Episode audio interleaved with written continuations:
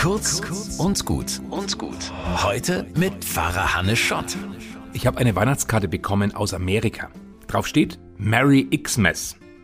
Die Amis müssen auch noch das Wort Christmas für Weihnachten abkürzen, um daraus ein Xmas zu machen.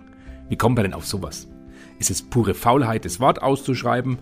Oder vielleicht sogar die Absicht, alles Christliche vom Weihnachtsfest verschwinden zu lassen? Ich reg mich auf. Dieses sogenannte X-Mess-Fest ist dann wohl eine reine Kitsch- und Konsumveranstaltung. Ich empöre mich über X-Mess und die Erfinder, die dreisten Amerikaner. Und dann blätter ich in alten Vorlesungsmitschriften. Im Studium für den Pfarrberuf kommt, wie soll es anders sein, sehr oft das Wort Christus vor.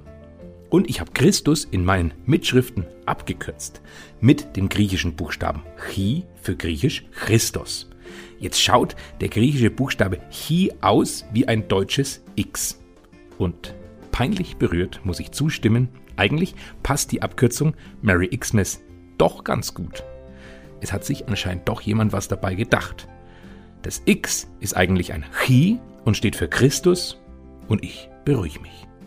Wenn ich jetzt also irgendwo Merry Xmas sehe oder ihr irgendwo Merry Xmas seht, dann seht ihr hoffentlich auch, was dahinter steht, nämlich Merry Christmas.